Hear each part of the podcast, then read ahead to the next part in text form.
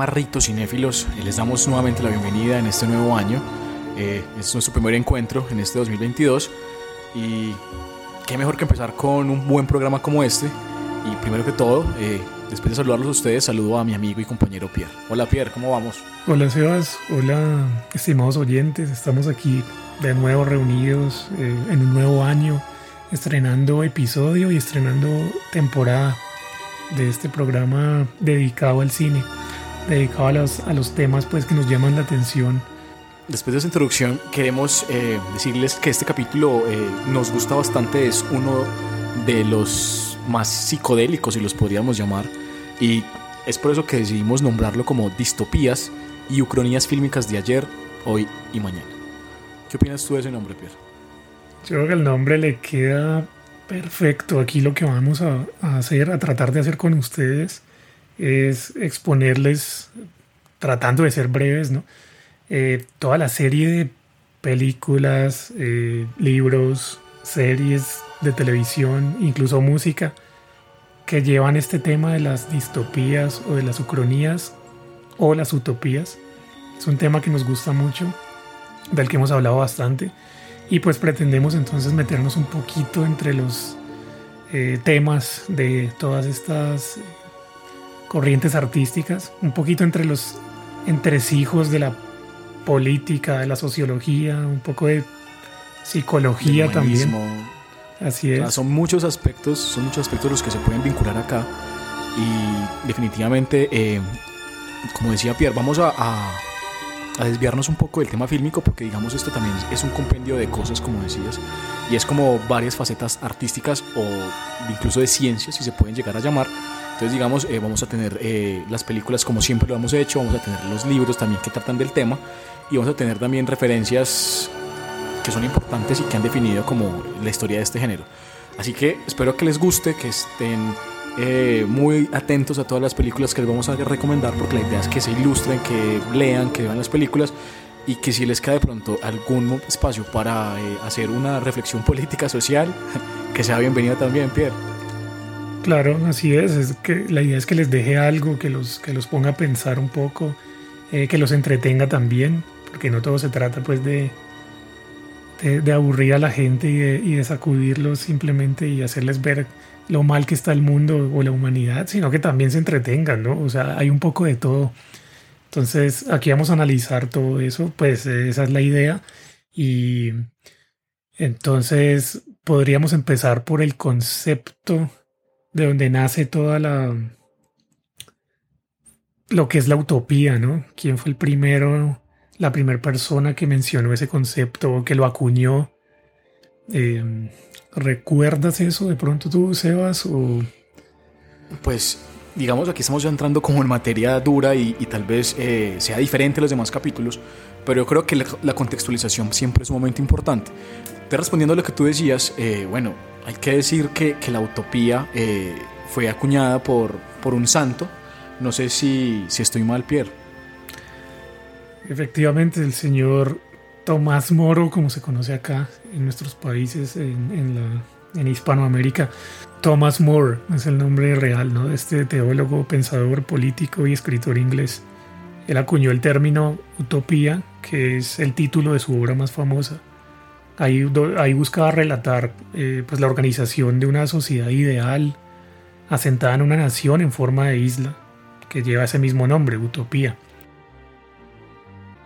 Eh, una sociedad perfecta, una sociedad ideal, donde no haya pobreza, donde no haya miseria, donde no haya hambre, con niveles mínimos o en ceros de, crimen, violencia o cualquier alguna otra cosa que pueda ser dañina o que pueda ser, digamos, eh, desproporcionada en esa sociedad moderna. Que igual, o sea, estamos hablando que tiene más de 500 años de escrita y pues sigue más vigente que nunca. Sí, la idea como tal sigue vigente más... Eh, creo que es como un, como un imposible, ¿no? Llegar ahí. Así lo, lo ha demostrado pues el, el devenir pues de, las, eh, de la humanidad, de todos los cambios sociales, políticos. Es muy difícil ¿no? conciliar como todas las visiones de la, de la población y de los gobernantes también para sus gobernados y llegar ahí pues es una cosa complicadísima casi que imposible. ¿Recuerdas tú entonces cómo fue que se, se, llegó al concepto de distopía, que es en lo que queremos como ahondar más en este episodio? Bueno, pues primero habría que decir que sería como la antítesis de lo que es la utopía, ¿no? Pues como para que sea como más fácil como adentrar ese concepto, pero creería yo que es eh, una distopía podría ser una sociedad, yo creo que siempre sería ficticia, pero que sería tal vez indeseable o incomprendida o difícil de entender para las personas.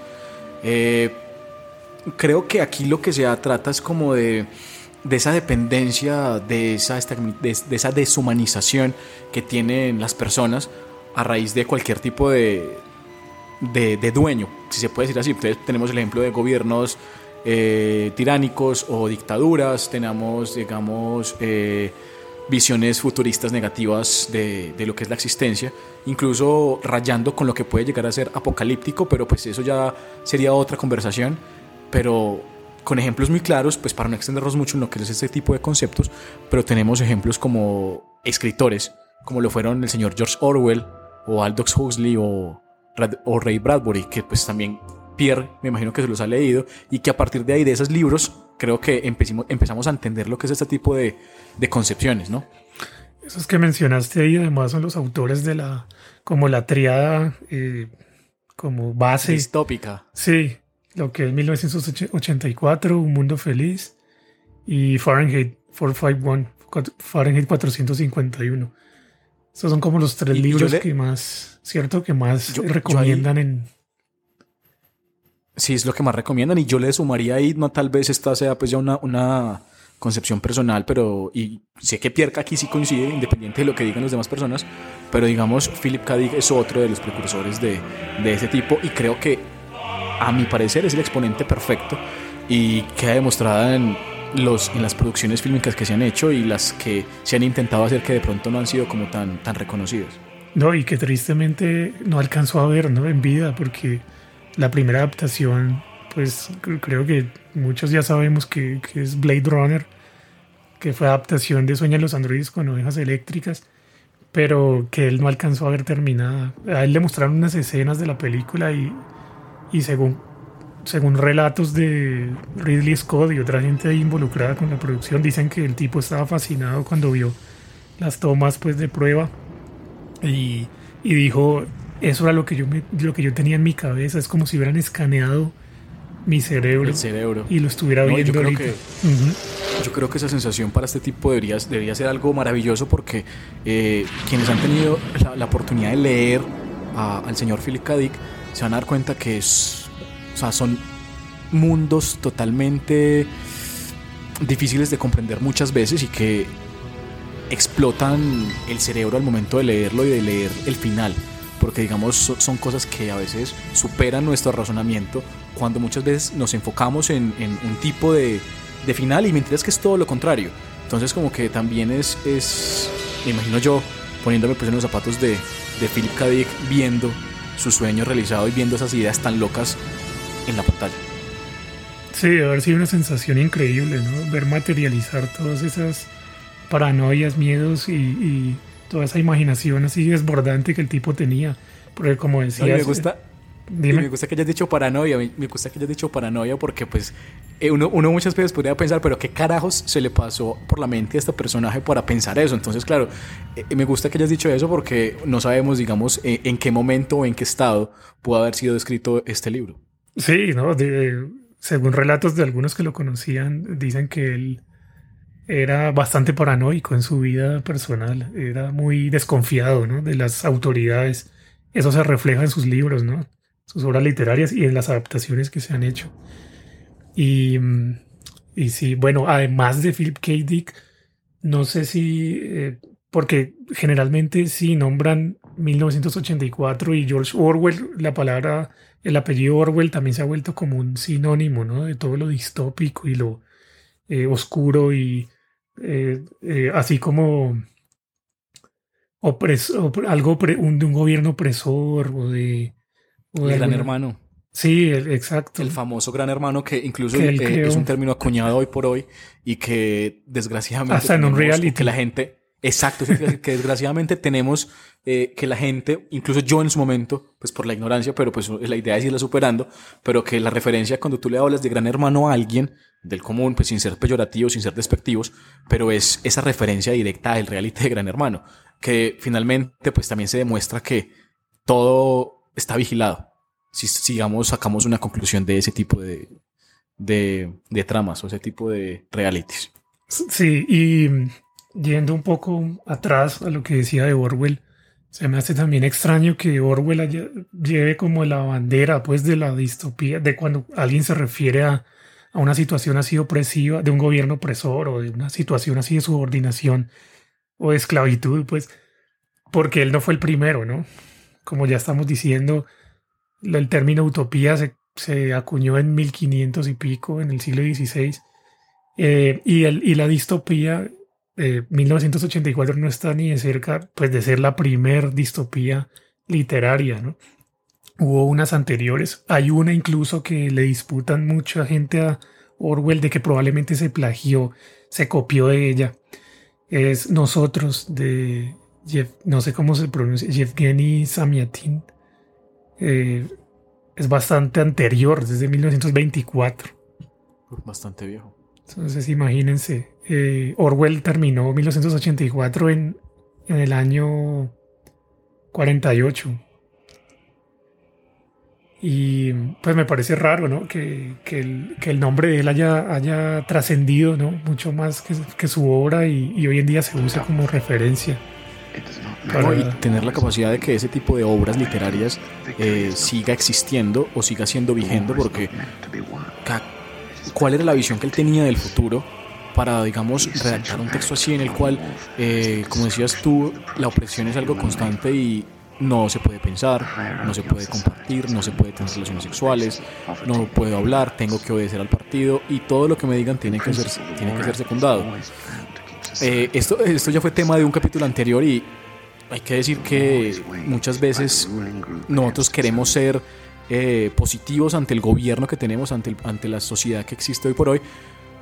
Y muchas veces nos damos cuenta que somos más esclavos de lo que creemos y que eh, se nos cuartan más los derechos de lo que desearíamos, pero que aún así eh, convivimos con eso y pues vemos como las diferencias sociales o, o, ese tipo de circunstancias que, que derivan en, en ciertas prácticas políticas que ya han sido tratadas muchísimo tiempo, como decías tú, Tomás Moro, desde 1516 ya empezó a plantear ese tipo de, de, circunstancias. Así que es maravilloso saber que ese tipo de obras trascienden tanto en el mundo social, político y también en lo fílmico, que digamos es como el retrato final que podemos consumir. Sí, y mira que también como otro dato curioso, eh, no sé si, si de pronto conozcan cuál fue la considerada como la primer obra literaria distópica, porque entonces está el debate ahí entre si fue Nosotros de Samiatín, que, mencionaba previamente, y también hay otra mucho más antigua. No hay consenso ¿no? entre cuál fue la, primera obra distópica de la literatura, pero se cree que de pronto fue la obra de Jack London de 1908, El talón de hierro. Probablemente pudo ser la primera la primer novela que, que expuso pues como elementos de distopía y de ucronía también. Aunque bueno, también falta definir qué es la ucronía, Pierre, así que Exacto, a eso oportuno, dale.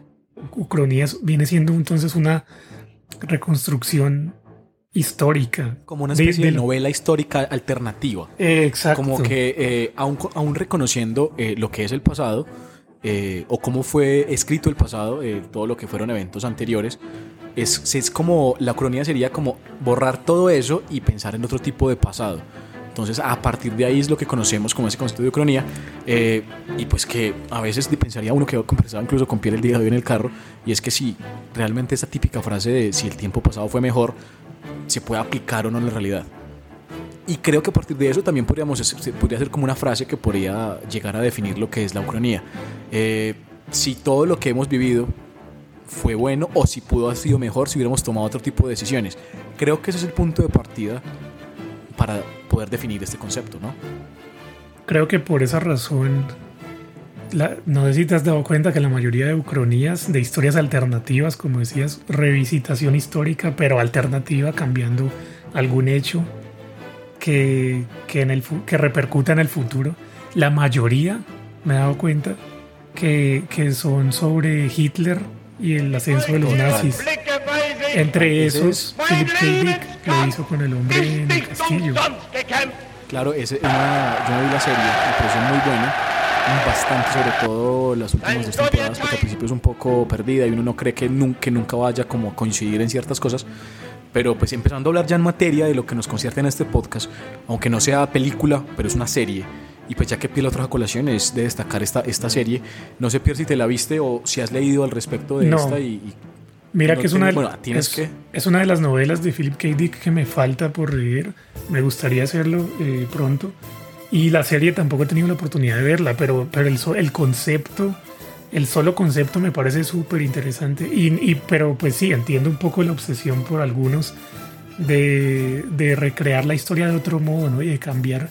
Incluso nuestro amigo que siempre mencionamos, el señor Tarantino, digamos que entra en, en terrenos de la ucronía con esas, por ejemplo, con Bastardo sin Gloria. Bastardo sin Gloria. ¿Cierto? Cuando cambia... Eh, él es, él es un amigo fiel, un amigo fiel de las ucronías. Yo creo que eh, las últimas películas y la última, se, basan mucho, se basan mucho en eso. Eh, creo que él es de los que considera que el pasado pudo haber sido mejor e intenta reescribir esos libretos que ya están establecidos, porque creo que esa es la idea de él, tomar como esos libretos históricos y darle como una especie de vuelta, haciendo uso in extremis de la ucronía Así que creo que con esto podemos identificarlo y me imagino que ustedes se habrán, se habrán visto Bastardo sin Gloria y saben que el señor Quentin Tarantino, entonces si se la vieron ya tienen una idea eh, base para saber qué tipo de películas o qué tipo de contenido se, se hace cuando estamos hablando de este término. O también otro ejemplo muy famoso, muy conocido pues popularmente es el de Volver al Futuro 2. También es una ah, Sí, sí, sí, sí. Sí, cuando él vuelve al pasado. Perdón. está va al futuro, ¿no? Cambia una cuestión de su futuro que repercute en su pasado y crea un 1985 alternativo. Esa sería una ucronía también. esa, trilogía, que esa trilogía o esa saga de, volver, al, de volver al futuro es, se manejan todas, se manejan en la ucronía y se maneja en la distopía. Eh, y se maneja tal vez a veces. ¿Sabes qué? Yo creo que hasta la utopía. Ah, eso estaba diciendo. El final de la primera. ¿No crees que es como muy utópico, como que todo acaba tan bien? Y es como, como, un ideal tan materialista, además, porque Marty McFly. tercera. Sí, Marty McFly vuelve y tiene un carro y tiene la novia y los papás están súper bien económicamente. O sea, es, es, es muy extraño. Es uno de los finales que cuando era niño de pronto veía con buenos ojos y ahora me parece como. Mmm, Cursi.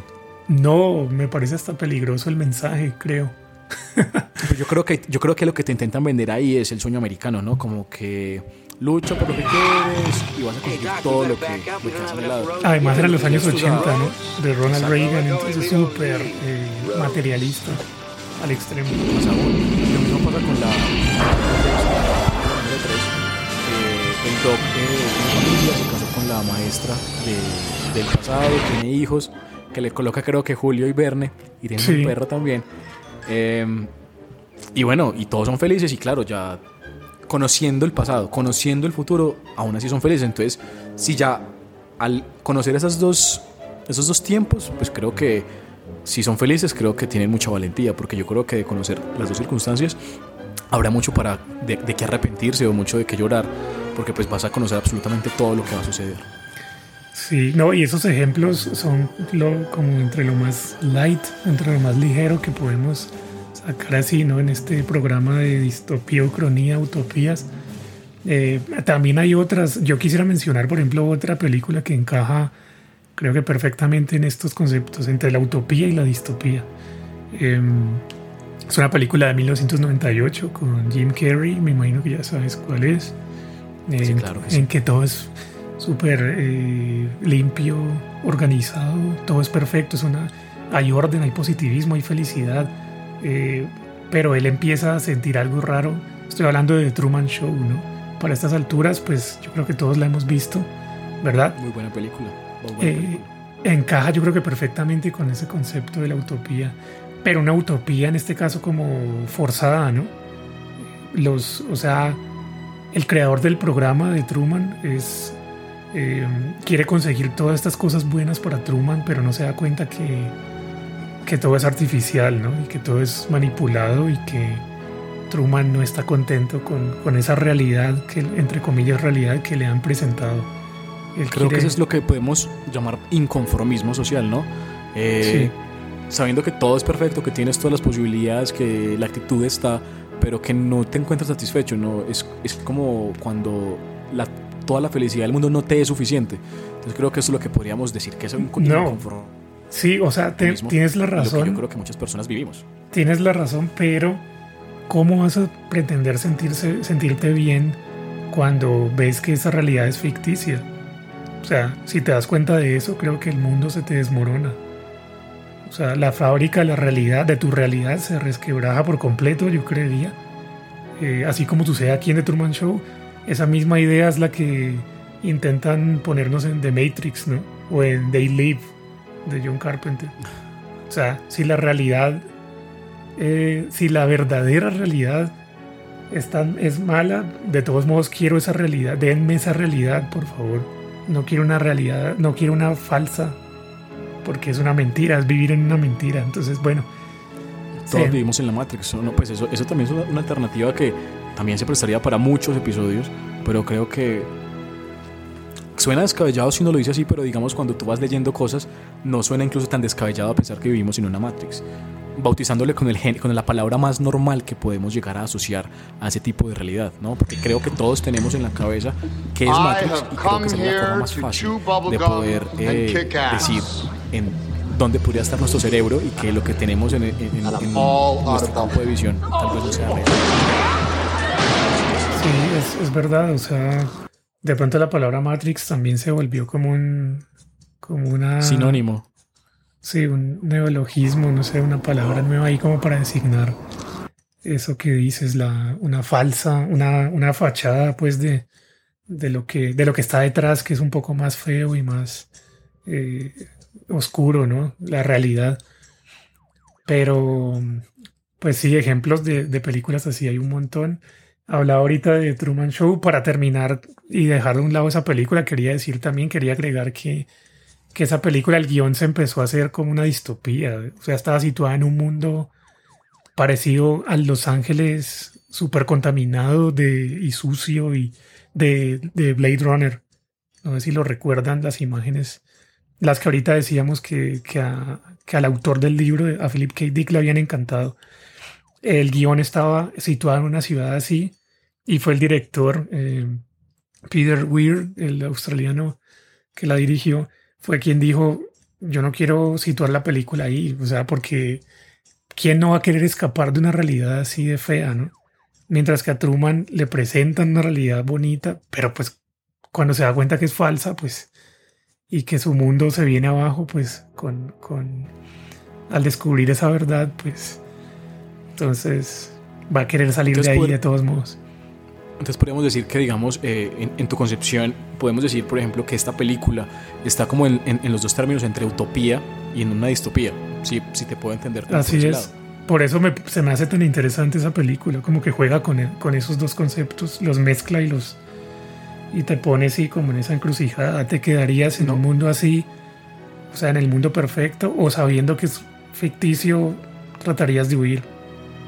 Entonces... y fuera de eso, y fuera de eso que tenemos a, Jim Carrey en un papel muy bueno y creo que fue como de los que lo catapultó en su carrera, ya que desde ahí se, se, apreció que tenía una, una, cantidad de facetas ilimitadas, casi como una, una múltiple personalidad y con una una cara de mil caras porque creo que te puede demostrar todas las sensaciones en, momentos muy cortos y te transmite como esa locura en ciertas ocasiones y creo que eso es lo que lo destaca él como actor y pues lo que hace que esta película sea como tan como que te llegue tanto, ¿sí? Que sea digamos eh, a veces una, una reproducción, una copia o un espejo de la realidad. Sí, de acuerdo. ya después de lo que decía Pierre y, si me dejas de pronto también eh, incorporar otra utópica, que considero yo como una película utópica porque creo que todo es muy bonito, que todo es súper bien.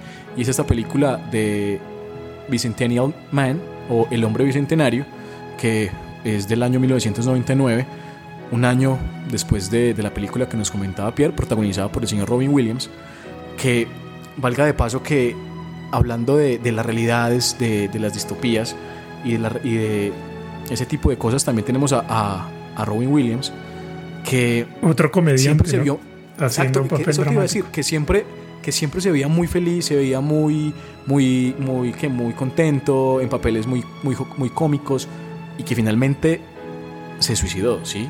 Así que también es como, como ver ese tipo de cosas que definitivamente no es una realidad perfecta y que tal vez en las vidas de cada uno, escondiéndose detrás de muchas cosas, también puede existir ese tipo de, de, dramas, de tramas, de, de, sufrimiento.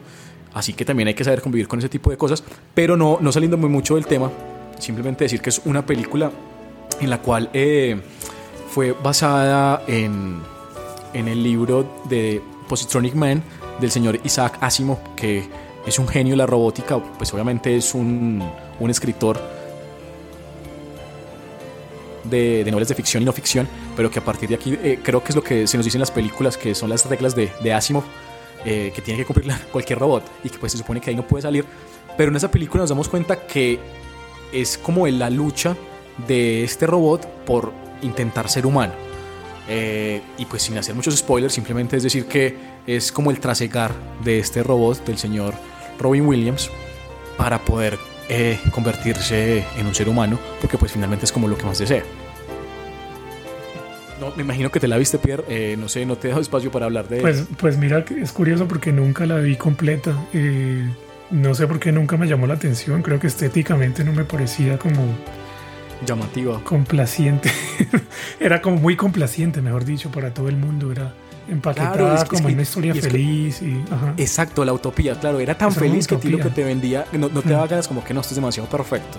Sí. Así que pues para qué voy a gastar mi tiempo viendo a la perfección. Sí. Porque a uno siempre le gusta es la violencia, el sexo, las drogas. Tú, digamos, creo que son las, las cosas que, que se pueden eh, encontrar como más búsquedas de, de Google incluso. yo creo que, yo no sé si tú te acuerdas, por ejemplo, cuál fue tu primer, tus primeras distopías que viste, ya fuese en cine o en televisión, yo tengo ahí algunas, eh, pero te pregunto primero a ti, por si, si recuerdas. Bueno, pues digamos, eso te iba a decir que se me había olvidado como destacar esa parte, y es que la primera que yo vi así en, en modo distopía, yo dije, ¿qué carajos es esto? Fue Blade Runner. Yo sé que suena cliché, sé que suena algo que es de todo el mundo, porque la mayoría de personas se la han visto. Incluso tuvo un, un remake hace poco, bueno, hace poco no tanto. No, una, secuela, una secuela. Perdón, una secuela. Una, una secuela que, que, bueno, que también fue muy bien hecha.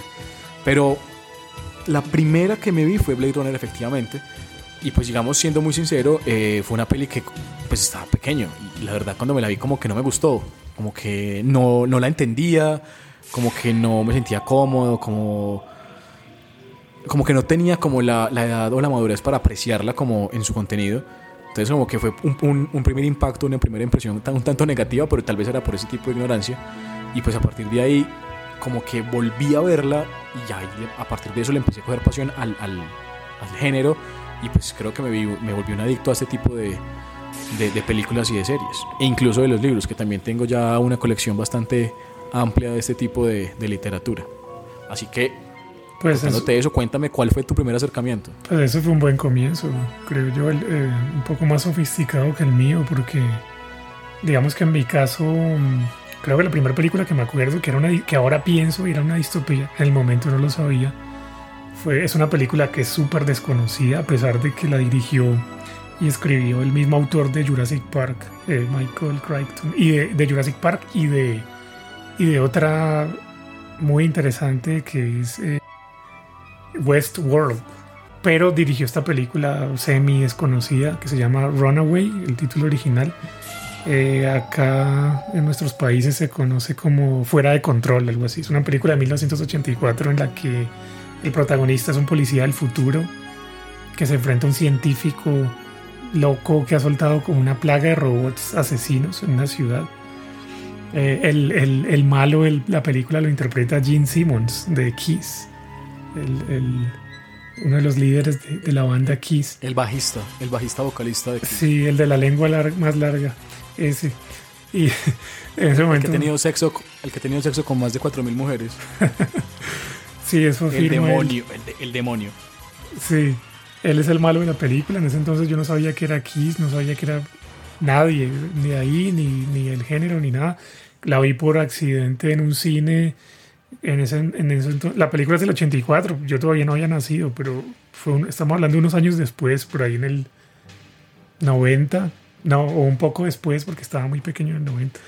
No recuerdo, a principios de los 90, como en una doble función que me llevaron a ver de niño, creo que fue la primera película, y en televisión, la primera que yo me acuerdo es Total Recall, El Vengador del Futuro, con Arnold Schwarzenegger.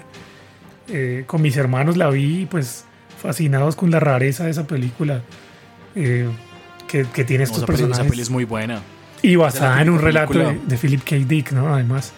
Exacto, esa es la típica película que te veías un domingo en Canal Caracol eh, y que no te cansabas de verla, y más aún que yo tuve mi época de, de los típicos machos de guerra, entonces era muy seguidor de claro. televisivamente, porque no, no era seguidor de Twitter ni de Instagram porque no existía, pero sí era seguidor de lo que eran películas de Arnold Schwarzenegger, de, de Sylvester Stallone, de Bruce Willis, de mm, bueno, de este tipo de, de personajes o ese tipo de actores que obviamente era el macho man de guerra. Y bueno, me descontextualicé un poco, pero qué pena, tenía que decir. Sí, no, eh, la situación es completamente igual a la mía. O sea, también todas estas películas de un, uno, un ejército de un solo hombre, ¿no? Matar a todo el mundo y uno piensa de pronto que la película va a ser así, pero te salen con esta historia loquísima de, de recuerdos implantados y de Marte, una revolución en Marte. Nosotros no entendíamos nada de eso, pero estábamos fascinados con la acción, mis hermanos y yo, ¿no? Me refiero y, nos encantó la película, a pesar de no entender ni cinco de lo que estaba pasando, pero ya repasándola hoy en día, pues uno se da cuenta de todos los elementos distópicos que tiene, ¿no? Que son pues fascinantes, todo lo que Philip K. Dick eh, le salía, ¿no? esas, esas fueron como las primeras películas de este subgénero de ciencia ficción, si se puede llamar. ¿O tú qué crees? ¿O tú crees que es un género aparte? Eh, yo creo que es un género aparte, sobre todo para las personas que tenemos ese gusto por ese tipo de películas, porque siempre está esa, esa constante de que son efectos especiales, de que son eh, películas apocalípticas, entonces creo que encierran en sí mismas mucho tipo, muchas, muchas clases de películas o muchos géneros en sí mismos, pero que de acuerdo a la trama principal, pues sabe uno que eso puede ser una, una distopía o una ucronía o incluso una utopía, pero que esas son más escasas. Como te decía ahora, creo que lo que más vende obviamente es el morbo, así que hacer utopías no es que sea tan rentable a no ser que te llames Disney. Así que pues ya sabemos que ese tipo de, de mercado está monopolizado por, por, por Disney, así que... Aunque Disney, Disney y el morbo pues no, como que no cuadran, ¿no? Yo creo que más bien lo que vende son utopías. No, eso es lo que te estaba diciendo. Sí, son como... Por eso es lo que siempre le he criticado yo, por ejemplo, a Star Wars y que me perdonen los oyentes que les encante Star Wars, pero nunca me he conectado pues a nivel emocional con Star Wars, a pesar de que las primeras películas pues me parece que están bien, la primera trilogía, pero es como una película de vaqueros hecha en el espacio, en un, en un contexto muy utópico también, ¿no? O sea, todo esto de la fuerza y la eh, no es como que no explora otras. Es, como muy mm, eh, bidimensional. O sea, están los buenos y están los malos, pero no hay grises, no hay, no hay como conflictos, no hay matices, exacto. Entonces, pero más allá del entretenimiento, entretenidas sí son, sobre todo las tres primeras, como dije anteriormente. Sí, por favor, no me linchen. Pero pues eh, tengo que ser sincero. Pero yo, estoy, pero yo estoy de acuerdo contigo. Si me preguntan a mí cuáles son las. las no, tampoco soy seguidor eh, acérrimo de, de Star Wars, aunque, aunque tengo. Y el buzo. y Pierre, y Pierre me lo critica, eso estaba diciendo. Pierre me lo critica constantemente. Tiene un buzo de Star Wars y dice que no es fanático. Eh, a ver. Pero, pero digamos, ahí en el, en el saco están las imágenes de la, de, la, de la primera parte, de las tres primeras películas. Porque, digamos, de en adelante tampoco. ahí sí no me gusta mucho. Ahí sí creo, creo que es una cadena eterna y continua, o sea, sacándole el provecho máximo a lo que puede ser Star Wars y es como va ah, como forzar demasiado las cosas. Así que me quedo con la primera con la primera entrega de las películas de Star Wars, pero qué bueno que mencionaste a, esta película porque pues también hay que mencionar al señor George Lucas eh, porque también tenemos otra película que no es tan conocida, pero que es la película THX 1138 que fue dirigida por este señor George Lucas en 1971. Así que como anillo al dedo que hayas mencionado Star Wars, que es lo conocido que todo el mundo tiene referencia, pero yo creo que esta peli que acabo de mencionar es bastante, bastante desconocida e incluso es un poco lenta y difícil de digerir, pero, pero que también hace parte de este mundo distópico. Sí, eh, lo que dices es cierto. THX 1138 creo que es una película muy interesante y yo creo que George Lucas empezó como, como en reversa, empezó como al revés, empezó con lo, con lo más interesante de su carrera al principio y terminó como en lo más pueril, lo más básico, cuando debió ser al revés, ¿no? O sea, la mayoría de directores o de, gente que trabaja en cine o en cualquier otro arte es al revés, o sea, va de lo básico y va progresando, pero este tipo tenía potencial, se notaba, ¿no? En esa película. Eh, luego vino American Graffiti y luego vino Star Wars. Entonces, no sé. pero la película sí, súper interesante. En ella actúa Robert Duvall. La plata pierde. ¿Perdón? No, que te decía que, que haciendo que lo que tú mencionabas de, de esta involución del señor George Lucas, hay que decir que creo que con la plata, con el dinero y con las producciones o, los réditos que dio después de Star Wars, creo que el man ya entró en una zona de confort y creo que ya el esfuerzo pues ya, ya era como muy artístico básico. Sí, ya, era muy conformista con lo que tenía pues porque imagínate con una, superproducción como Star Wars que te venden las películas te venden series te los muñecos te venden programas te venden eh, o sea llaveros te venden todo de Star Wars así que imagínate claro es, esa conformidad en la que entró ese tipo así que creo que por ese lado sí, es una completa involución del señor George Lucas, pero bueno, tenemos esta buena obra que también tiene que verse, que no es tan conocida, pero que hace una alusión.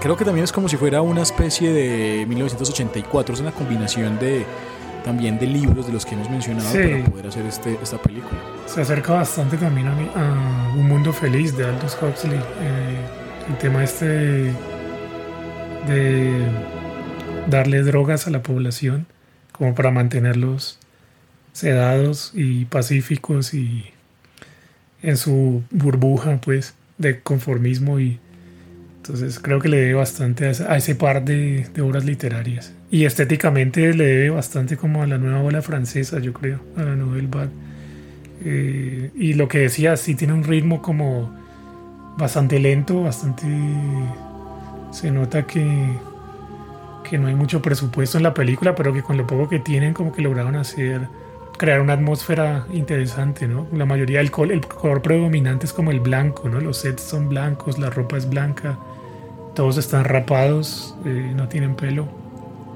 Entonces es como eh, una imagen muy completamente distinta a lo que vino después en la carrera de, George Lucas. Muy interesante. Yo también la recomendaría. Pero bueno, ya digamos, eh, hablando como hemos hecho una introducción gigantesca Creo que desde el principio dijimos que tenemos una colección de películas y de conceptos demasiado gigantes y demasiado amplios, así que nos tienen que disculpar si de pronto nos extendemos, pero creo que es necesario para poder como desentramar todo lo que es este tipo de conceptos. Así que, Pierre, si me lo permites, quiero que me des, eh, bueno, entremos a lo que siempre hacemos, que es dar las recomendaciones que tenemos para, las, para nuestros oyentes. Así que por favor, te cedo el turno para que nos recomiendes una película. ¿Una o varias? No, al, menos para que empieces. Ya tú verás si me dices una, dos, tres, ya has dicho varias, pero te, te concedo hasta diez. Pues yo tengo una lista de películas y después les puedo hablar de cada una un poquito si quieren. Eh, tengo aquí en mi lista de películas recomendadas de, de distopías recomendadas. Eh, tengo Soylent Green o titulada también en, Hispanoamérica como Cuando el destino nos alcance. Tengo El planeta de los simios. Existence, Children of Men, La Jetée, They Live, eh, Escape from New York, eh, Videodrome, Blade Runner, Brasil, que ya lo habíamos mencionado previamente. Pero entonces, bueno, yo puedo ir directamente a hablarles de, de lo más, de lo que estuve revisando antes de grabar este episodio. Ya la había visto, pero la quise volver a ver porque es una película que está eh, eh, ubicada precisamente en esta época, en el año 2022. Desde el, esta película es del año 73, pero está ambientada en 2022, completamente llevado, lleno de problemas. Eh, problemas como que vivimos hoy en día. O sea, esta película fue profética en cuanto a que, a ver, les cuento, el calentamiento global, hay hambrunas, eh, hay una, no sé si viste una noticia que en Suiza estaban haciendo máquinas de suicidio asistido. Eso sale aquí en la película también. Sí, claro, eso es, eso es bastante reciente, ¿no? Sí, hay racionamiento de agua porque el agua es muy escasa. Eh, pero más que todo, pues es una película sobre... Hay gente que le llama una, una eco, ecotopía. Es como una distopía, pero centrada más como en temas ecológicos, como en el, el, el mal que la humanidad le ha hecho ¿no? a, la, a, la, Tierra.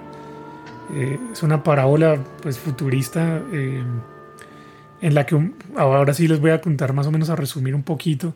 Es sobre un policía que descubre la verdad sobre un alimento sintético, un alimento que fabrica el propio gobierno, que se llama Soylent Green. Y, con ese alimento, pues las autoridades evitan que la población, que la mayoría de la población muera de hambre, porque no hay otra forma de alimentarlos. Ya no hay alimentos en el mundo. La única forma es con Soylent Green.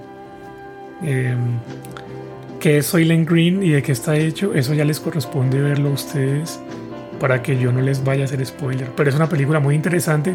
Eh, lo único de pronto malo de ella es un poquito reprochable, es como que la estética es muy setentera. Entonces no se siente tampoco como, como si estuviésemos en el futuro, sino que más bien es un poco anticuado el, a, nivel estético, pero tiene unas actuaciones muy buenas eh, con eh, Charlton Heston, que es el protagonista también del Planeta de los Simios. Aquí también está muy bien, hace un muy, buen papel.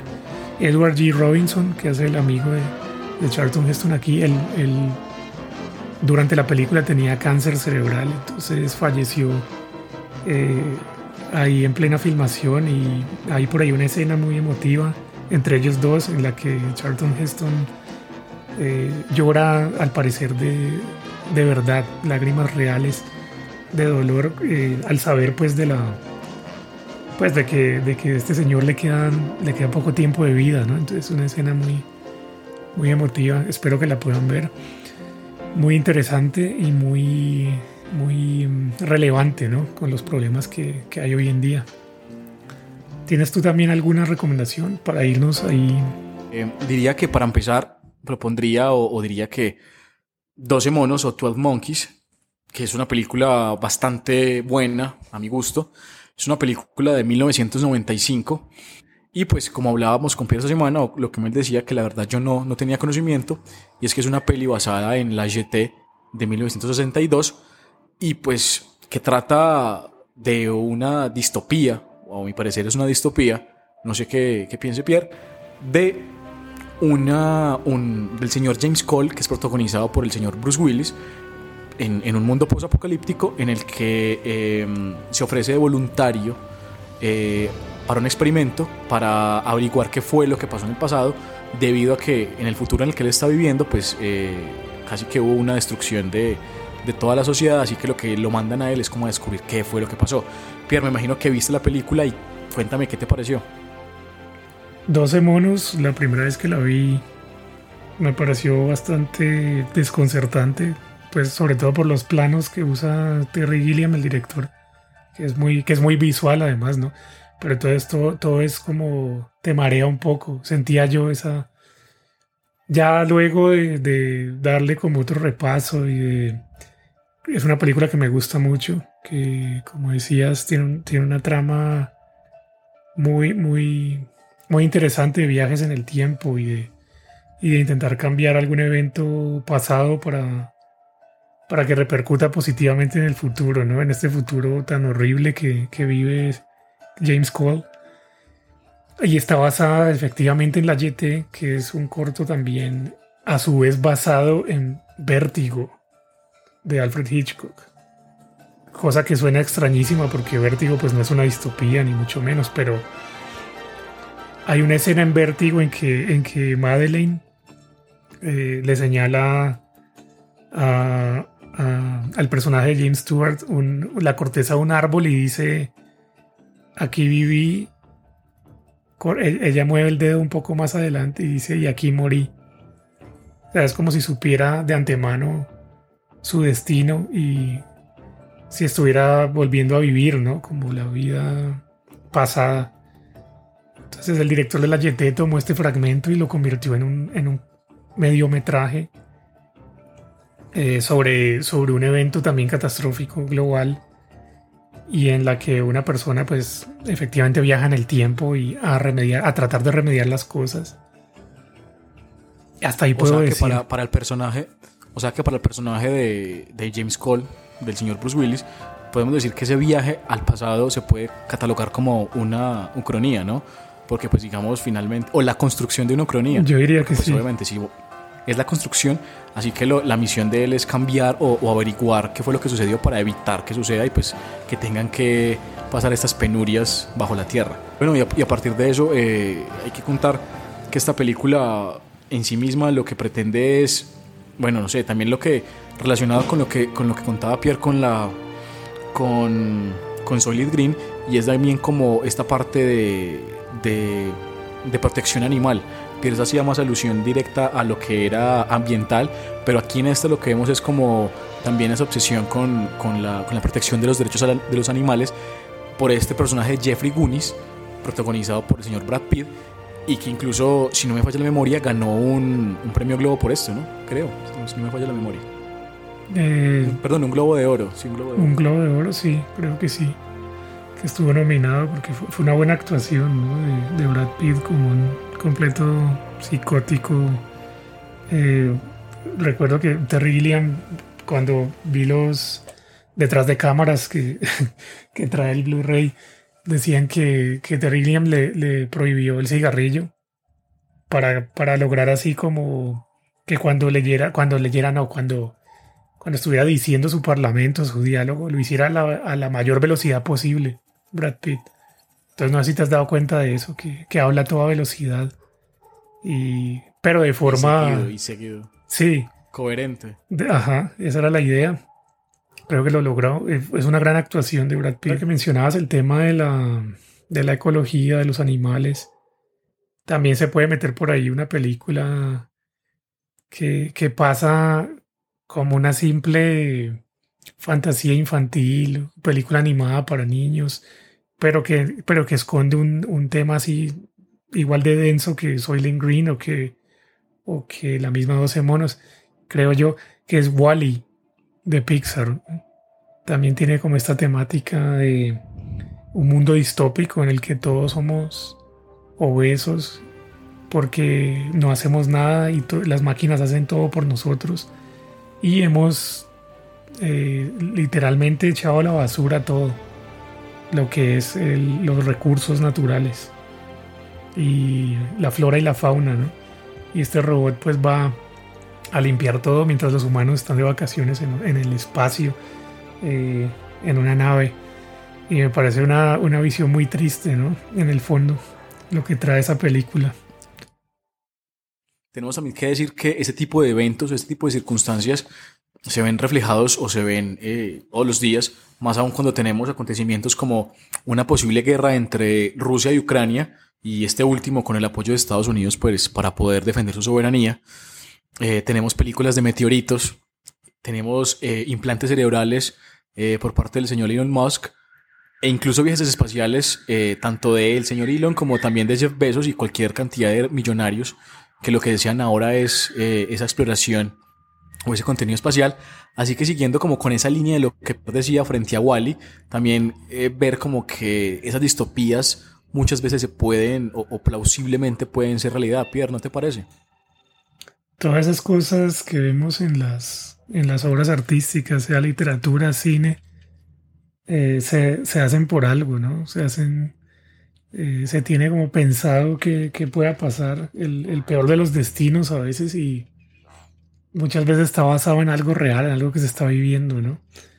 Y como tú decías, todas esas, eh, empezando apenas el año y ya vemos todo este montón de cosas, lo que decías de Elon Musk, estaba viendo que justo hoy salió la noticia, entre hoy o ayer, que ya se iban a empezar a, experimentar los implantes cerebrales en humanos, cuando se había estado haciendo en, en cerdos y en monos. Sí.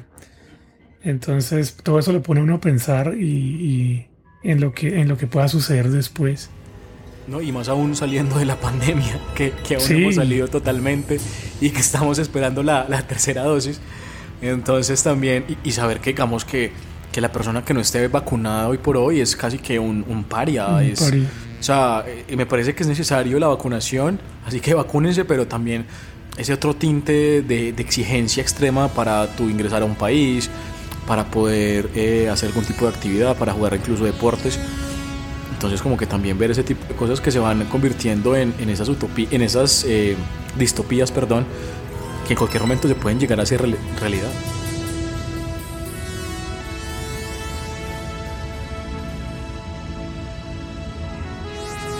Pero bueno, Pierre, continuando con, con las películas de las que queríamos concentrarnos, aunque hayamos hablado de muchas cosas, eh, bueno, cuéntame qué otra película te gusta y qué nos quieres recomendar esta noche.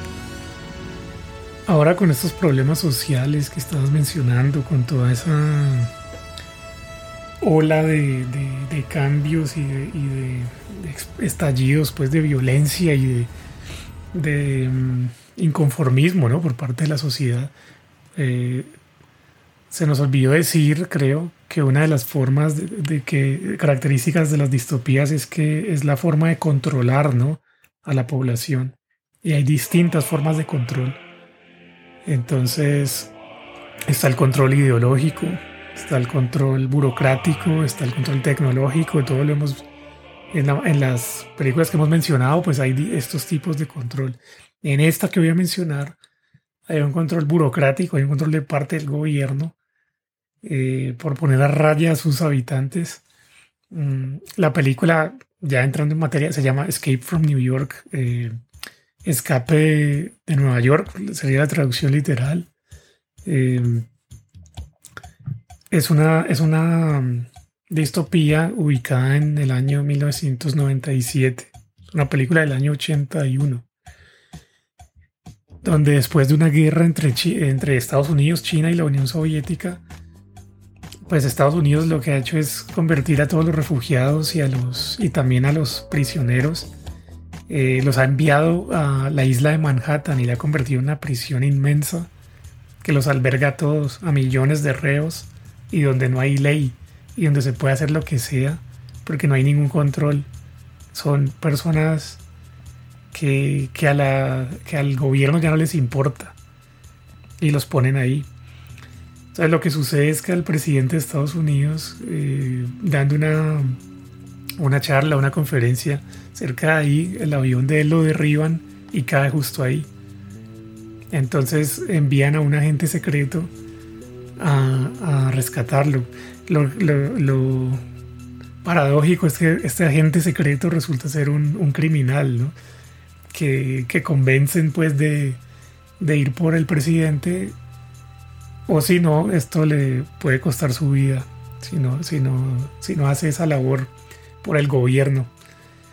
Eh, esta película es, eh, tiene una influencia grandísima en el género de la ciencia ficción. Eh, tiene estos temas ahí ocultos, toda esta cuestión distópica de la que hemos hablado. La, la obra literaria que, que, influyó más en esta obra de John Carpenter, en esta película John Carpenter, es eh, em, El Señor de las Moscas de William Golding.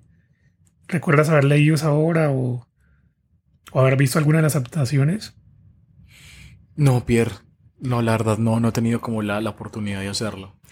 yo creo que una, una, una referencia que, que, que, sí te va a sonar está en tu gran, tu amado show de comedia animada Los Simpsons.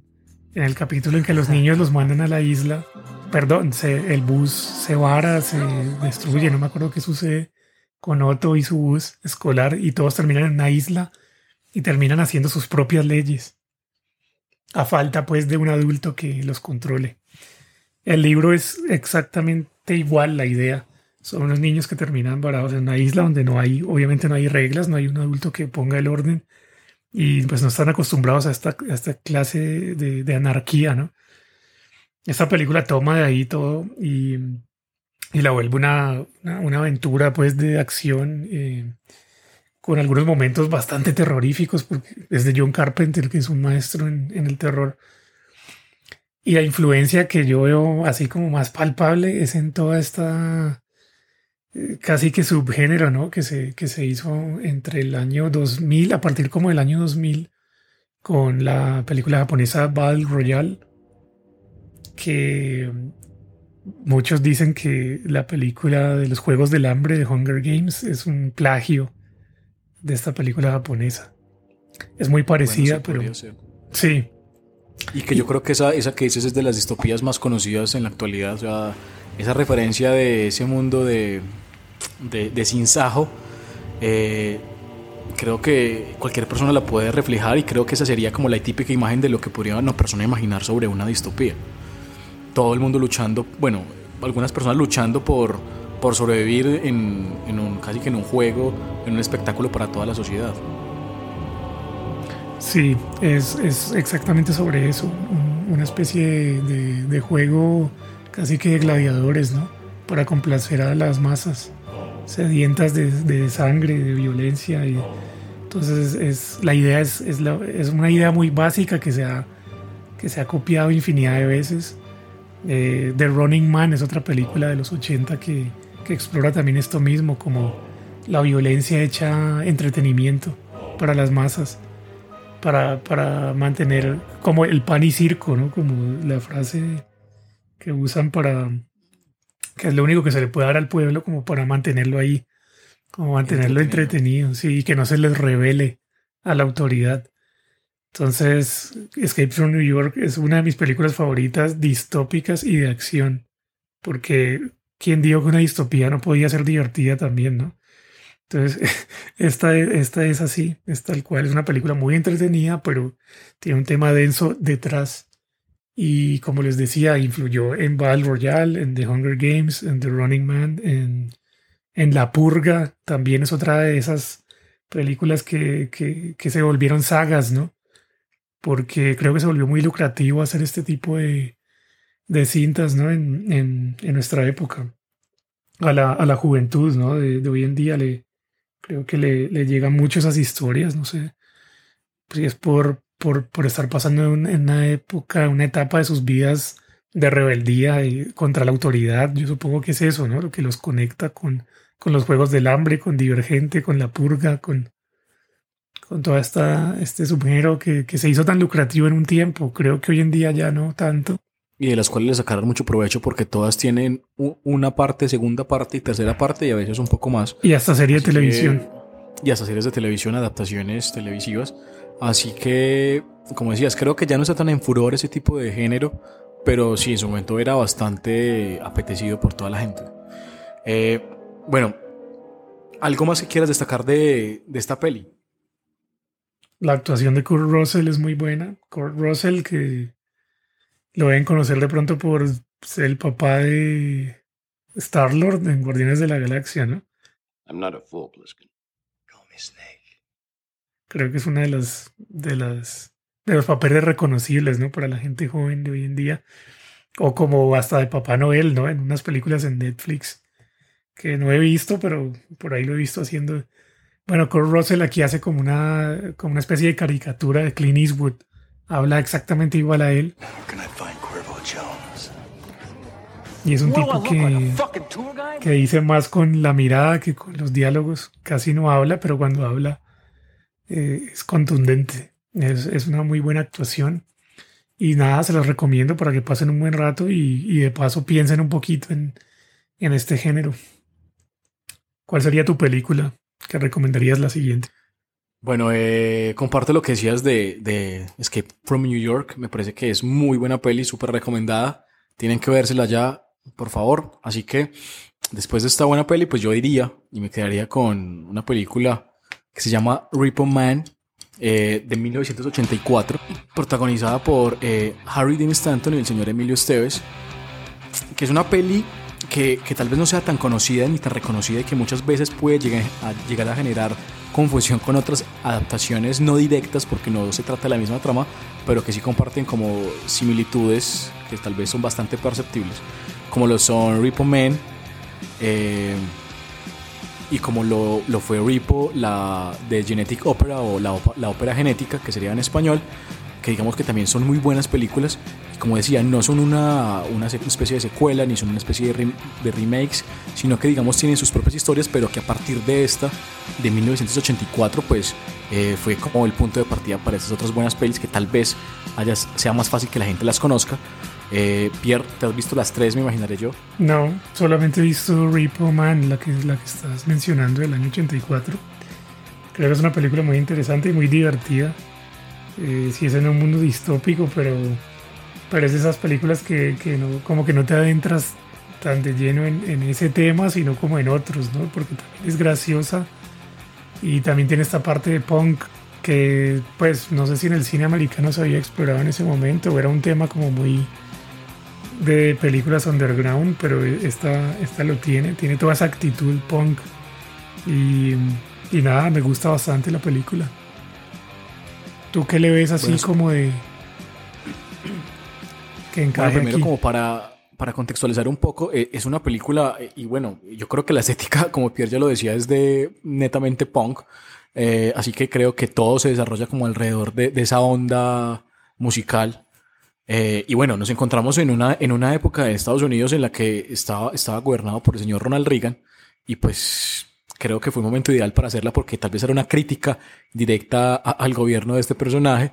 Y bueno, eh, contando como la historia ya, cómo se desarrolla, es, es, es, un tipo el cual, eh, bueno, le, le, empiezan a suceder cosas muy, malas muy malas, como de mala suerte, eh, tuvo problemas con los papás en cuanto al ámbito económico, su novia lo dejó por el mejor amigo y alguien le, le invita a, o, o, lo convida a, a, cometer un cierto delito y es eh, robo de autos. Así que bueno, el man después de, de pensarlo con tantas con tantas idas y vueltas y con tanta mala fortuna, pues decide, listo, vámonos para hacer esa vuelta porque necesito plata. Y a partir de ahí empieza una locura porque se empiezan a, a desarrollar eventos alrededor de un carro y, y, de un contenido tal vez de fuera de este mundo. Así que ya entraríamos como desde la óptica extraterrestre. Y eso creo que ya di un poco de spoilers, pero creo que a partir de ahí empieza a ser como, como una especie como de de suspenso, con una parte muy cómica, pero muy, muy también eh, con una trama un poco confusa en ciertos aspectos, pero que creo que, que es una muy bacana película para, para, verla y para compartirla. Sí, es una sátira, así como ah, en el programa anterior mencionábamos Brasil, ¿no?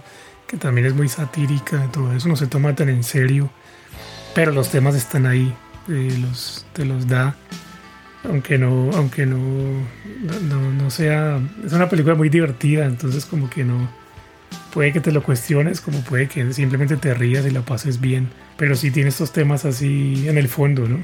Y digamos, eh, de lo que te decía anteriormente, es que a partir de ahí hay otras dos películas que me gustan mucho, que, le, que Pierre tiene también que ver, o sea, es una tarea para Pierre, que seguro que para el próximo episodio ya se las habrá visto.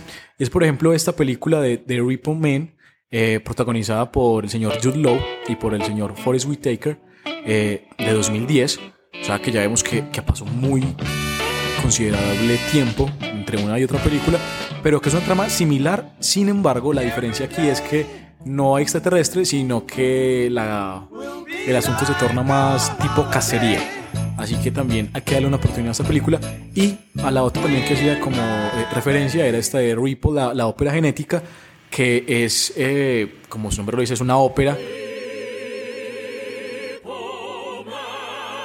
muy similar o más parecida aún que, que la anterior que acabo de mencionar. Película que vale destacar es eh, de terror de ópera rock gótica y que fuese lanzada en el año 2008 y que fuera dirigida por el señor Darren Lynn Bousman eh, y con algunos actores que tal vez sean un poco desconocidos, pero entre ellos habría que destacar al señor Paul Sorbino y pues a la chica que todos conocemos, la chica mala de las películas, la millonaria, la señorita Paris Hilton. Y bueno, vemos aquí una historia en la cual eh, convergen eh, una familia bastante adinerada que tiene como toda la facilidad económica de gobernar casi que el mundo sin ser presidente. Eh, a partir de ahí empieza como este tipo de, de aventura en contraposición con una chica enferma que es auxiliada por su papá, que desempeña un rol protagónico y tal vez un poco malvado dentro de la película, pero, pero bueno, que lo hace por una buena causa. Aunque a veces es difícil entenderlo, pero eh, sería como una discusión mucho más larga hablar sobre el tipo de actividad que desempeña este personaje, así que todo es como en razón de la hija, aunque obviamente perjudicando al resto del mundo. Vale, haré la tarea entonces de pronto. no sé. De pronto. Cuando leas la reseña de cada una y si el tema me interesa y si tiene que ver con esto, lo hago.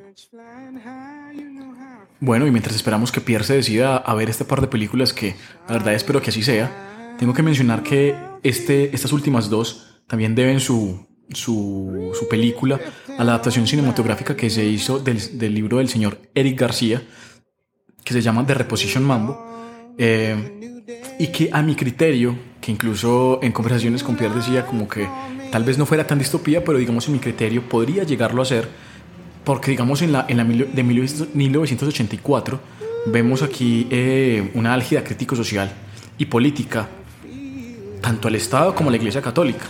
Y pues a partir de, de ese momento vemos eh, cómo por parte de los protagonistas es preferible perseguir intangibles, que en este caso y pues para, para el tiempo presente se trata de los extraterrestres, pues sí que realmente hasta el momento no hemos tenido contacto con ellos, supuestamente, y pues eh, nos da como la posibilidad de imaginar un mundo en el que se tenga contacto o ese tipo de acercamiento, y por qué no, en, en algún futuro, como ya lo, lo hemos dicho, que se pueda llegar a materializar y por ende, como lo hizo otro protagonista, eh, disfrutar como de este tipo de, de nuevos mundos.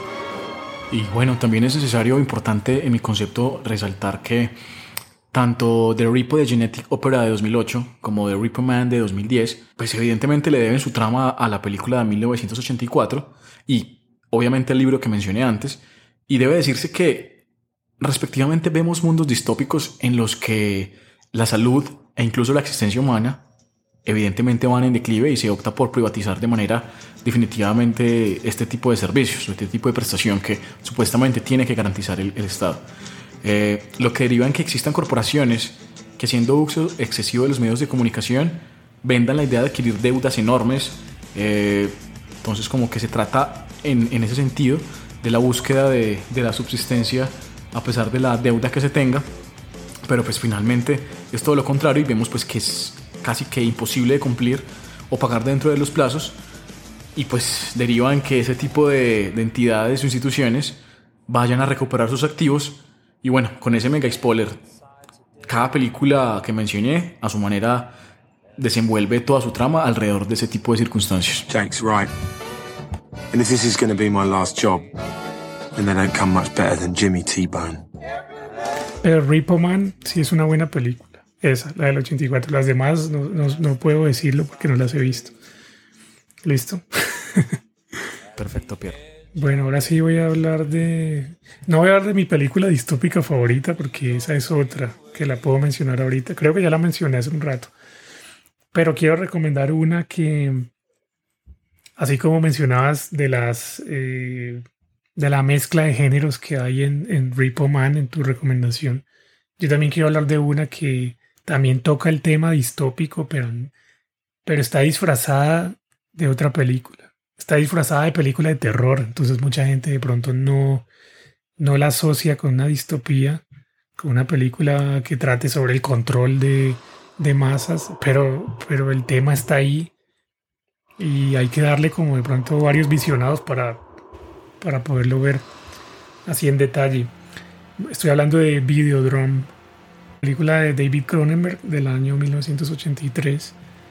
David Cronenberg es más conocido pues como un cineasta dedicado al terror, ¿no? Incluso tiene el apodo del rey del terror quirúrgico o el varón de la sangre, cosas así, que suenan grotescas, pero en el fondo sus películas tienen ese tema transgresor eh, y también eh, eh, son temas más cerebrales de los, de los que uno podría imaginarse, ¿no? Una película de terror.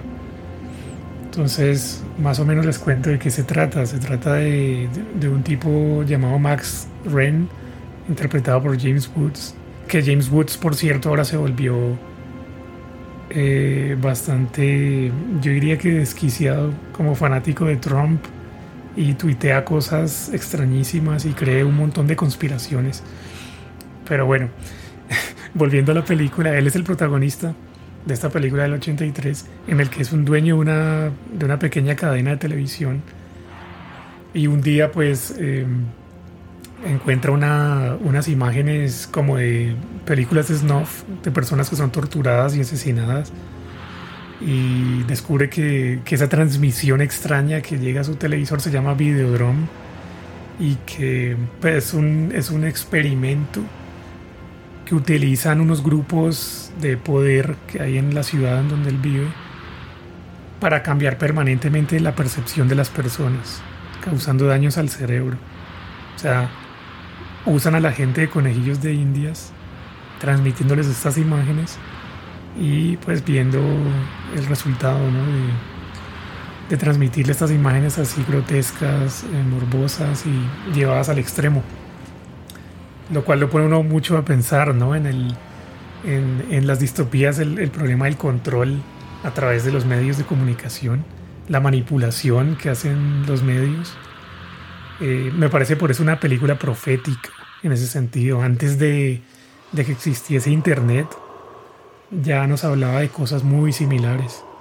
Eh, cosa que también toca David Cronenberg en otra de sus películas, Existence que es sobre diseñadores de videojuegos que, son, mejor dicho, superestrellas y la gente mejor pagada del mundo y con más influencia en el mundo, porque digamos que desdibujan las barreras de lo que consideramos eh, fantasía y lo meten en tu propio cuerpo.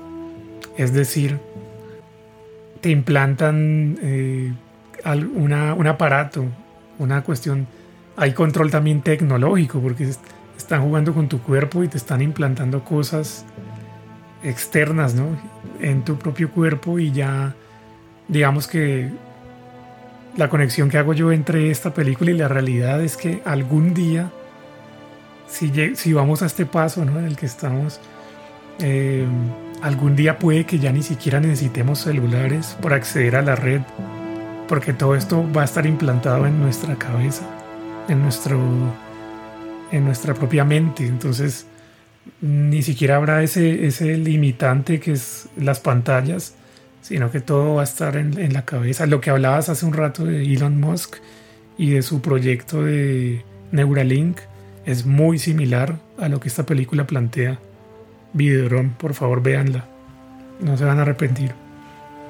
Y esa película, si me permites hablar sobre ella un poco, y es que tiene ese, ese tinte de también como generarte diversas sensaciones porque también digamos son sensaciones como de claustrofobia, ese, ese asco o, digamos ese temor a ese tipo de películas snuff, que es este contenido ya demasiado explícito, violento, sádico y, de muerte que se muestra pues realmente en algún tipo de películas eh, y que pues vemos como este, este, este trasegar de ese tipo que como por querer eh, seguir estando a la vanguardia, bueno la vanguardia no porque era eh, mal visto ante la sociedad, porque pues como contaba Pierre, era un tipo que vivía de, de, contenido televisivo, pero eh, pornográfico. Entonces la idea de él era seguir mejorando o seguir llevando contenido cada vez más, más duro, más fuerte, y pues obviamente quedó involucrado en, en, en un contenido que me imagino yo que lo que pretendía era controlarlo a él para controlar las masas, como siempre se suele suceder en la sociedad. Sí, no, y, además lo que me gusta de la, de la película es lo que, lo que, pues recalco eso para que la gente, la, por favor, la vea, porque me parece que David Cronenberg eh, hábilmente disfraza la película de terror, ¿no? O sea, lo que decías, da, provoca asco, provoca eh, terror, provoca claustrofobia, todos estos sentimientos, todas estas sensaciones. Eh, pero en el fondo es una película que tiene un contenido pues bastante relevante, ¿no? Socialmente y también muy profético. Entonces, esta y Existence, por favor, véanlas. Incluso su primer película, que también es de terror. Uno la puede ver como terror puro, que es Shivers. Esa película también es como una, como una distopía, pero en una escala más pequeña, es al, al nivel de un, de un edificio de apartamentos. Es como una eh, película basada libremente en, una novela llamada Rascacielos, High Rise, de otro autor de distopías muy conocido, más que todo en, en países anglosajones, eh, J.G. Ballard. Él, él, hizo, escribió Crash, escribió eh, El Imperio del Sol, que Spielberg la llevó al cine.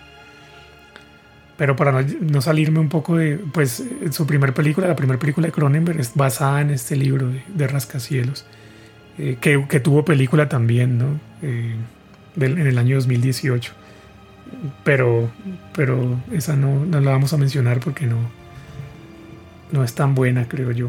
Pero entonces, listo, te pone a pensar en, en todos los medios que consumimos, ¿no? Y en, en, lo que esta película de Videodrome a las conductas que te puede llevar, a las obsesiones a las que te puede llevar. Hoy en día la gente está obsesionada con TikTok, con Instagram, todo esto y incluso reemplazando esa realidad por la, por la verdadera, ¿no? Mucha gente se la pasa ahí. Eh, es como un...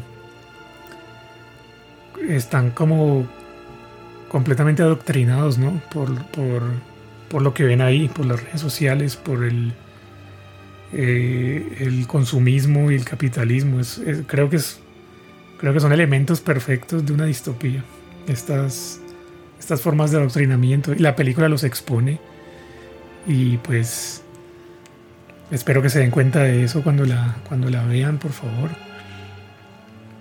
¿Y qué más podría decir de ella? También eh, volviendo a Elon Musk eh, y a esa, ese intento que se está haciendo hoy en día por, por hacer una simbiosis entre lo humano y lo digital, pues eh, creo que a eso vamos a llegar algún día, ¿no? Y, no sé qué consecuencias negativas pueda traer, pero, pero pensar, pensarlo es, es, da un poco de miedo, ¿no? O sea, de que, de que te, eh, así como puede ser para bien, digamos en el caso de Elon Musk, él dice que es para, para las personas que tienen problemas cerebrales o, o cervicales, eh, ayudarles a recuperar, por ejemplo, la motricidad y cosas así.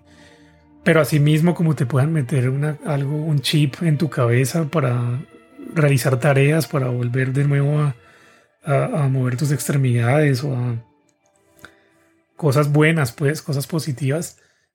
Eh, si eso cae en manos de alguien eh, con otras intenciones, pues me parece un escenario bastante terrorífico, ¿no? Que es lo que sucede en Videodrome.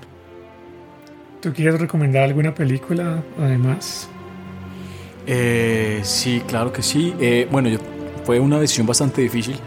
Eh, esta última recomendación, después de que hemos recomendado un sartalado de películas impresionante, pero finalmente ¿Sartalado? me quedo el sartalado. Sin embargo, me, me, quedo con, con una película francesa que se llama Delicatessen. Es una película de 1991 dirigida por el señor Jean-Pierre Junet y Máscaro y protagonizada por un actor que, pues que creo que es un, un muy buen actor, pero obviamente no tiene el reconocimiento que puede tener otro más conocido. Porque pues digamos no es el típico actor eh, guapo, sino que digamos es más eh, feito, si se puede llegar a decir. y ese señor Domica Opinón Non, non, c'est fermé, terminé pour aujourd'hui. Non, non, mais je viens pas pour ça. De toute manière, je mange pas de viande. Je viens pour l'annonce. ¿Y qué annonce? Bah, l'annonce, du journal. ¿De qué journal? Que ha estado en otras películas que también han sido muy buenas y que creo que sí se conocen más. Y es, por ejemplo, Alien Resurrección, que sabemos que no es una película que no es buena, respetando a la saga, pero que igual siendo de Alien, pues como que sabe uno y, y, y la tiene como muy presente. Y otra que tal vez eh, un poco más rosa, pero que es la película Melee. Entonces como que esta combinación de estos directores con este, con este actor me parece que hacen una excelente película y que tal vez no sea muy conocida.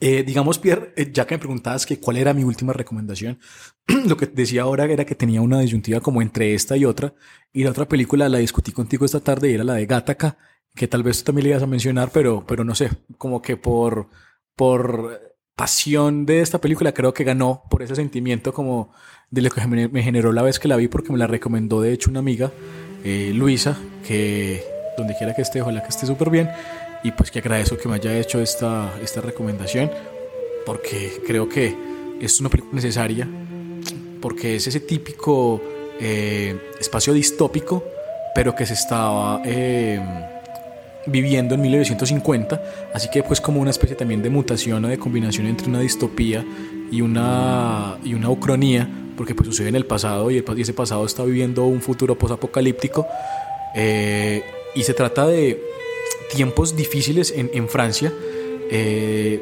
porque ya digamos no hay escasez de, de, dinero, hay escasez de animales, entonces eh, ya digamos nadie puede comer carne, así que la gente, no sé si lo recuerdas Pierre, la gente tuvo que en esa película subsistir de otro tipo de alimento, otro tipo de carne, y pues que digamos que no es como lo más recomendable que creo que tú tampoco comerías. Sí, el, el carnicero del edificio se vuelve como el, el eje ¿no? de, de, esa pequeña sociedad que hay ahí en ese edificio. Ahora que mencionaba High Rise y Shivers de Cronenberg también me vinieron a la mente y luego de que hablaste de Delicatessen también me encanta la película. Tiene un estilo muy, pues no digamos que original, pero es, es muy divertido, es, es, casi que caricaturesco, ¿no? La estética muy eh, bizarra, con ángulos eh, con, con estas personas físicamente tan peculiares como el actor que nombraste. Es una película muy singular y, y que también, también es muy querida por mí y que también aparecen los, los trogloditas, no sé si recuerdas de esos personajes, claro. obviamente no vamos a decir quién, quiénes eran ni qué hacían, pero era una sociedad bastante simpática, eh, que eran como los que estaban en, en, contra del carnicero, así que es esa lucha simpática entre estos dos clanes, eh, y, y, fuera de eso, ver aquí también, eh, dentro de toda esta, esta guerra entre, esta, entre estos grupos, también como el amor entre, entre el papel desempeñado por Dominique y, por Marilo, Mariloja Dugnac, pues que como que está eh, también prohibido porque pues esta chica es la hija del casero, así que pues también es como ese entramado para poderse ver, para poderse encontrar y dar un ligero beso de vez en cuando, mientras ocurre el, otro tipo de eventos con el carnicero y los trogloditas, así que es una peli que por su tinte cómico a veces cree uno que, que no es como tan delicado, pero que obviamente si uno se pone a analizarlo, obviamente te va a dar esa concepción de que, de que es algo bastante eh, difícil y que incluso podría llegar a pasar, porque obviamente el estado de necesidad es algo que, que uno nunca sabe cuándo pueda llegar a ocurrir.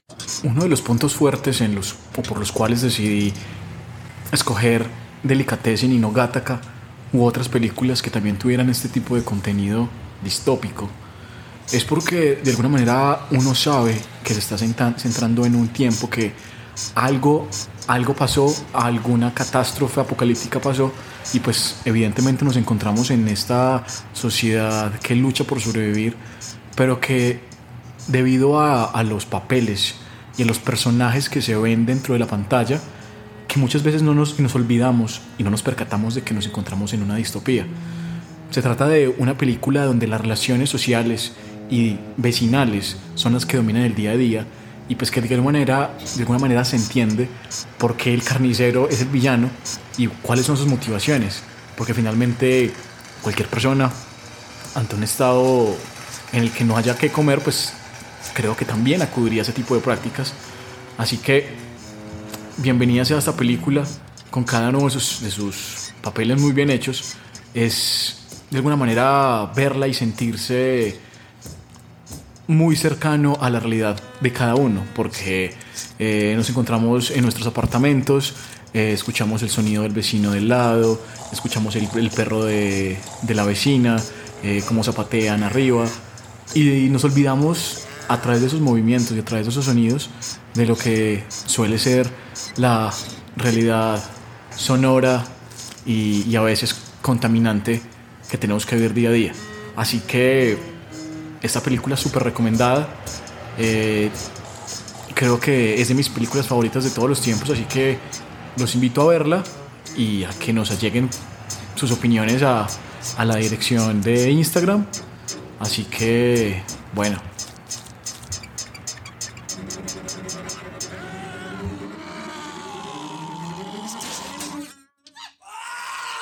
Así que esas son las recomendaciones principales que tenemos como siempre para ustedes. Eh, nos extendimos bastante. Eh, obviamente vamos a hacer otras cuantas recomendaciones más ya para terminar. Así que Pierre, te doy la palabra nuevamente. ¿En cine o en, otra? yo creo que también...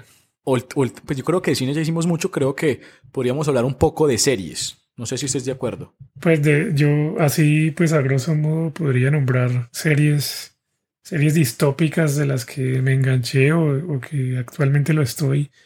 Eh, creo que la más importante, pues para mí al menos, ha sido el cuento de la criada. Tema muy relevante, ¿no? Muy bueno, muy, muy buena, muy buena serie. Eh, qué pena ahí, eh, hacerte la interrupción, pero pero, o sea, hay papeles muy buenos. No recuerdo el nombre de la protagonista, no sé si te acuerdas, Pierre. Elizabeth Moss. De Elizabeth Moss, o sea, un papel muy bueno. Muy buena actriz. Eh, excelente actriz. Y, a partir de ahí creo que cada película que sale de esta chica, creo que es casi que una necesidad ver cómo lo hace en las futuras, en las que siguen después de esta. Y, y ser consciente que en algún momento eso pasó. no es que es algo que es distópico, o sea, es distópico obviamente porque es un, futuro o un tiempo en el cual es algo eh, tal vez negativo, pero que anteriormente no estábamos tan alejados de, esa realidad. Estábamos con las brujas, estábamos con eh, el veto para que las mujeres votaran y bueno, una infinidad de cosas que uno no ve, pero que es de una tradición de, de todo el tiempo, de toda la existencia.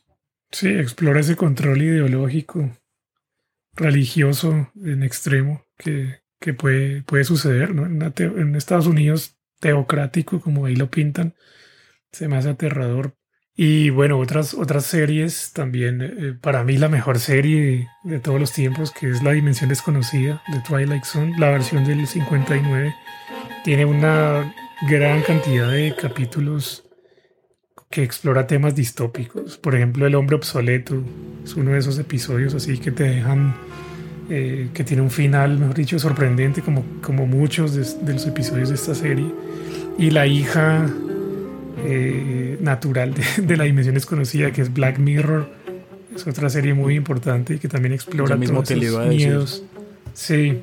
Ya te lo voy a decir, incluso ya lo hemos hablado en otros episodios, pero, pero creo que aquí en esta serie también habrá que hacer una parte, un apartado en, un episodio porque creo que aquí nutre muchos temas. Eh, así que comparto totalmente esa recomendación. Sí, y, más, eh, no sé, ¿quieres mencionar otras series tú de pronto que se me hayan pasado? Bueno, ya la mencionamos también cuando al, inicio, hace mucho tiempo, de The Mind de High Castle. Es una serie muy buena. Eh, está, si, lo, si la quieren ver, está en Amazon. Eh, otra que también es, pero de tipo apocalíptico y es de Walking Dead, que tal vez suene bizarro, pero, pero yo me la vi. O sea, me falta como las últimas dos temporadas porque ya es demasiado, pero, pero, pero creo que las primeras son muy buenas. Otra que, que me vi, pero que no le cogí como pasión, era esta de los 100, de 100, que sí, no, no fui capaz como de, de, de bebérmela, pero sé que el tema trata ahí, que a mucha gente sí le gusta. Y ya yéndome por el lado un poco del anime, eh, recomendaría una que, que, tal vez conozcan, que es Attack on Titan, que es Ataque a los Titanes y, es una serie muy buena, es un anime bastante, bastante entretenido y que también está también entre la encrucijada entre si es distopía o si es ucronía. Así que bueno, e, esas son como las recomendaciones. Antes de que cierres, porfa, también quería mencionar, ahora que mencionaste Attack, Attack on Titan. Sí, También quería mencionar otras eh, películas animadas que serían Ghost in the Shell, que como ya muchos saben, la influencia de esa película en The Matrix es completamente obvia. Y, y su, secuela también me gusta bastante. Me parece que explora también otros temas ahí interesantes. Y la otra es Akira, que también es una película distópica muy interesante y con una animación genial.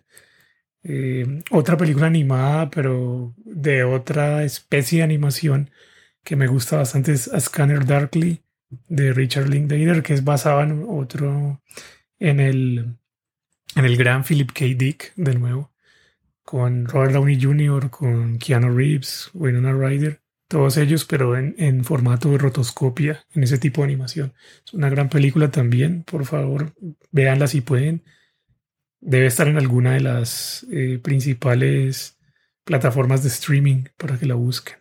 Bueno, yo creo que para redondear, y otra cosa que está inmersa en la actualidad y que es pan de cada día, sobre todo en el ámbito del cine, y tal vez haya una discusión frente a si son distopías o si son o si no lo son, y digamos son las películas de superhéroes, que creo que podría ser nuestro próximo episodio y que casi que la existencia, pues vivir, de la vivir en esta existencia sin, sin los superhéroes en el cine creo que sería algo bastante extraño, pero que creo que es algo que ya está muy desmesurado y que creo que ya cogió otro tipo de ámbito y, pasión, posicionándose incluso como las, las películas más taquilleras de la historia, así que también reconocer que hasta en este tipo de películas está también inmersa la distopía, a mi parecer.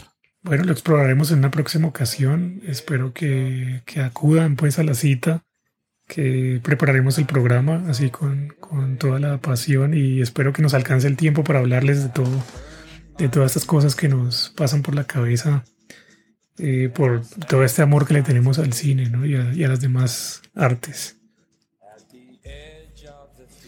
Bueno, ya saben, eh, somos Sebastián y Pierluigi y pues esperamos que les haya gustado el programa. Esperamos seguir compartiendo con ustedes, esperamos que nos sigan en las redes sociales como, como siempre. Somos un poco, bueno, creo que no somos tan canzones, pero, pero bueno, por favor síganos.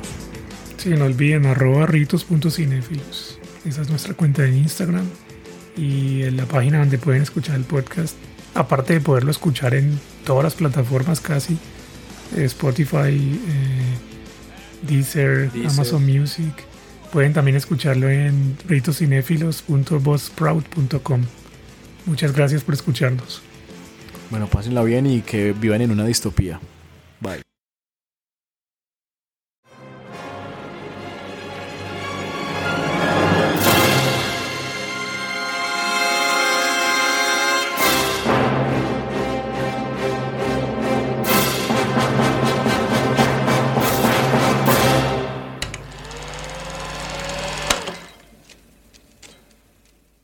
Case I don't see you. Good afternoon, good evening, and good night.